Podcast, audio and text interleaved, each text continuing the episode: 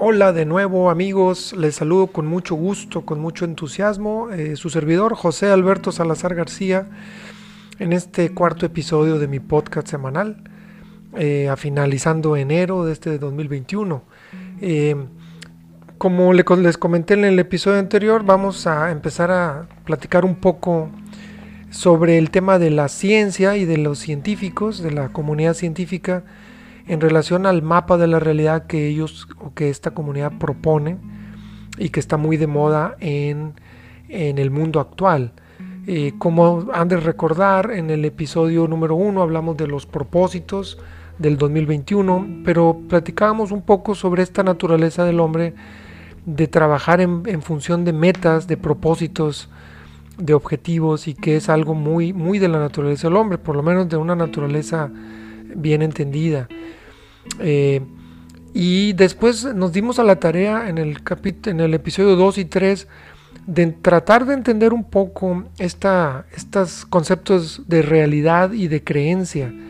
Y tratamos de, de platicar sobre cómo la realidad es eh, inalcanzable y que ah, utilizamos nuestra creencia a través de nuestra inteligencia, de nuestra conciencia, para hacernos pues eso, un mapa de la realidad de esa parte que es imposible abarcar. Eh, entonces aquí estamos en este cuarto episodio tratando de dar ya una, una pequeña introducción, un paso hacia adelante en la línea de quién puede ofrecernos sistemas de creencias o mapas de la realidad. Entonces, bueno, aquí estamos, aquí estoy, yo, tú y cada uno de los seres humanos metidos en esta realidad compleja, dentro del tiempo y del espacio, una realidad mucho más grande de lo que podemos imaginar y inalcanzable en muchos sentidos, posiblemente infinita, y reconociéndonos muy limitados, muy chiquititos, muy pequeños, para intentar siquiera abarcarla, eh, para intentar dominarla, para intentar conocerla por lo menos un poco, eh, mucho menos suficientemente. Entonces, se escapa, se escapa nuestra capacidad de, entenderla y de abarcarla. Asuntos de vital importancia, eh, profundamente trascendentes en la vida del hombre, por ejemplo, preguntas como ¿de dónde venimos? ¿A dónde vamos? ¿Tenemos algún propósito? ¿Cuánto vale el ser humano? ¿Qué tan valioso es? Etcétera. Eh, son preguntas que nos tenemos que contestar a través de un sistema de creencias porque no hay forma de validarlo de ninguna otra manera. Obviamente, y de forma inevitable, recurrimos a completar esta realidad creando un mapa, creyendo cosas. Y yo decía en capítulos anteriores que por lo tanto todo mundo es creyente. Pero esas creencias son fruto de procesos mentales eh, que hacemos al leer, al escuchar, al interactuar, al reflexionar eh, o al seguir a alguien en quien creemos. Hay muchas ofertas de mapas hoy por hoy, muchas propuestas de qué creer, de qué sistema de creencias adoptar. Eh, son muchos los que venden estos mapas, Para este nivel, o sea, para este nivel de preguntas que acabo de mencionar, de dónde venimos, a dónde vamos, somos, tenemos alma, por ejemplo, pues típicamente fueron las religiones las que han propuesto respuestas a estas interrogantes del hombre. Sin embargo, a partir del siglo XIX, con, la teoría de Darwin y su libro El origen de las especies, la propia ciencia se ha encargado de hacer una propuesta, de un, sistema de creencias y una propia visión de la realidad incluso de aquella que no que se escapa al, método científico, a tal grado que se ha convertido en una pseudo religión eh, mm, conocida como cientismo o cientología y es verdaderamente tiene las características de una religión. Eh, no hay que perder de vista que en el pasado la ciencia fue creada para descubrir, para conocer cómo funcionaba la creación sus inmensidades y sus perfecciones, eh, sus maravillas, eh, cómo esta creación se organizó, se diversificó, etc. Científicos eh, muy, muy renombrados como Kepler, como Newton, como Lemaitre, entre otros muchos, siendo verdaderamente científicos, utilizando el método científico de punta, de cabo, de, punta a rabo, se aproximaron al conocimiento de la realidad sin negar la posibilidad y casi eh, de manera casi inminente, evidenciando la presencia e intervención de un creador. Y no por ello dejaron de ser científicos. Con la llegada de Darwin, esto fue pues, antes de, del siglo, bueno, Lemaitre sí fue de este siglo XIX, pero los otros fueron un poquito más hacia atrás, eh, no había llegado Darwin. Pero con la llegada de la teoría de Darwin, la ciencia dio un giro dramático y se convirtió en una propuesta de un sistema de creencias que hicieron replantear toda la interpretación de la vida del hombre, de la humanidad, empezando por nuestro lugar en el cosmos. Eh, con las ideas que parten de la teoría de la evolución, ya no hacía falta un creador, por lo menos, por lo tanto, un Dios, porque eh, podríamos explicar de forma materialista, de forma naturalista, el 100% de la realidad, incluso de la vida y de la biodiversidad. Todo lo que existe tenía una explicación eh, que no necesitaba de Dios.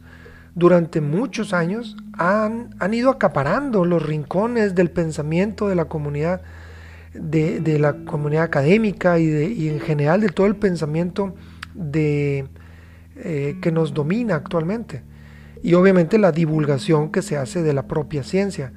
Sin embargo, cabe la pregunta si en efecto con los nuevos y sorprendentes descubrimientos de las últimas dos o tres décadas, o incluso un poco más, de las últimas cinco décadas, la idea de que esta propuesta de la ciencia que parte de Darwin y que implica una visión naturalista y materialista que no necesita de Dios, es ciencia consumada, es ciencia probada, es ciencia dura, y si es realmente factible y posible esto.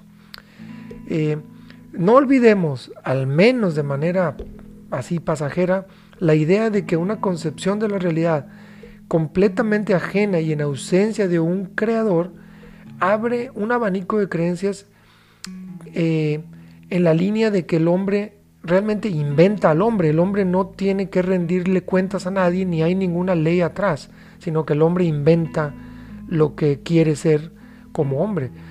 Eh, el hombre no vale más que otro ser de la creación, que es parte ya de este set de creencias que promueve esta, esta narrativa darwiniana. La creación no es más que un puñado de átomos que se han organizado de forma natural, sin creador, completamente sin Dios, ateamente, por propias leyes, sí, naturales, materialistas, eh, sin necesidad de nada ni de nadie. Solo el azar, la selección natural, eh, que es ciega, que nadie la dirige, eh, la mutación y la selección han sido los responsables de todo lo que vemos hoy como realidad y del propio surgimiento de la vida y de su biodiversidad. Ellos aseguran que dada la evidencia, según ellos, abrumadora del registro fósil, esto es ciencia dura, 100%, que, que como no existe Dios, eh, o como lo expresaba Friedrich Nietzsche, que como Dios ha muerto, así lo expresaron en su momento los filósofos que antecedieron la visión darwiniana, pero que ya estaban por ahí en el renacentismo. Con esto preparamos, eh, digamos, eh, nos nos preparamos para conocer el cúmulo de creencias que parten y que emanan de este, de este mapa de la realidad. Y que ahorita es, como dije, muy, muy famoso, muy común, muy... Eh, inunda todas las esferas de la vida del hombre. Eh, ahora en el siglo XXI, ¿no? Yo creo, y yo creo que hay evidencia de esto, que la, la ciencia, cuando se queda en su lugar, en el lugar que le toca, que es la evidencia experimental, observacional de las cosas, mm, no, no debe o no, no debiera opinar ni pasarse al terreno de las creencias, sino debería quedarse en el método científico.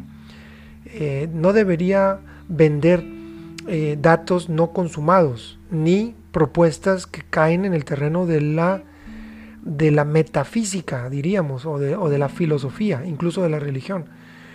Eh, es cierto que la ciencia vende como hechos consumados lo que la comunidad de científicos, eh, que ahora son los nuevos gurús y los nuevos, eh, digamos, vamos a decir,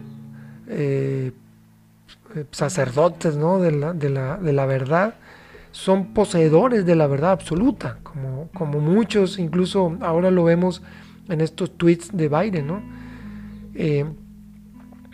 Y sobre la interpretación de la misma realidad, que es donde empezamos con los problemas. Y obviamente, pues, ¿quién se atreve a cuestionar a los científicos? Diríamos ahora. El problema es, o uno de, uno de los problemas es que los mismos hechos, las mismas evidencias, pueden ser interpretadas de muchas maneras y da lugar a muchas posiciones. Mismos hechos, diversas conclusiones. Eh, obviamente, no descarto que también esta, esta defensa de la ideología que está atrás del materialismo eh, y de estos cientistas le muevan incluso a la evidencia para poder abonar a su método y a su sistema de creencias. Obviamente, pues la pregunta que yo quiero proponerte es, eh, utilizando tu, tu sentido común, utilizando tu razón, tu análisis, partiendo de un buen set, de un buen conjunto confiable de datos y observaciones, eh, siempre abierto o siempre bajo la tutela del método científico. No te estoy proponiendo en este momento que te salgas o que nos salgamos del método científico. Pues bueno, te propongo la pregunta. ¿A, a dónde apunta la ciencia actual en relación a estas grandes preguntas del hombre? ¿Abona a esta forma cientista de ver la realidad en donde no existe Dios y el hombre puede inventar al hombre? ¿O apunta a la otra, a la propuesta antigua, que es bastante teísta, en donde, bueno, hay un creador y el hombre es fruto de esa creación, por lo tanto, lo más probable es que haya un propósito y un una, conjunto de reglas, quizá, ¿no? De, propuestas por el mismo creador. Y bueno, pues obviamente antes de entrar en estos temas más filosóficos, más religiosos, yo quiero quedarme eh, haciendo varios capítulos en relación a los últimos descubrimientos de la ciencia y insisto que tú mismo seas quien decida hacia dónde apunta eh, o si no apunta, bueno, si se soporta la visión cientista de la realidad que, es, que está impregnando todas nuestras esferas. Eh, obviamente los siguientes episodios van a ir en esa, en esa dirección.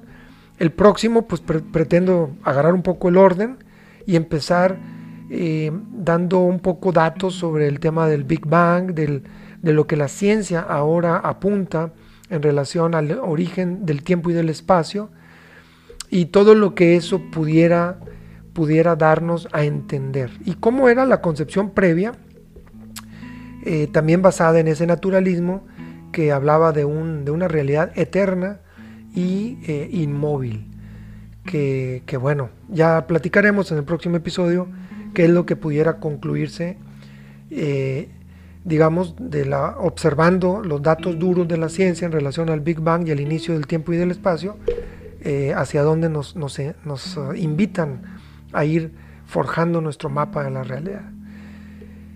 En fin, espero que sean interesantes estos podcasts.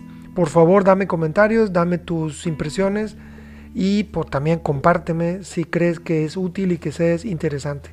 Espero el próximo viernes a echármonos ya un clavado, eh, ya no tanto en introducción, sino en cómo el Big Bang y todo lo que implicó en su descubrimiento nos puede ir dando pistas sobre eh, la ciencia real, hacia dónde apunta, al teísmo o al materialismo ateo. Gusto en saludarte, cuídate mucho, buena semana, buen inicio de mes de febrero y nos vemos próximamente. Hasta luego, adiós.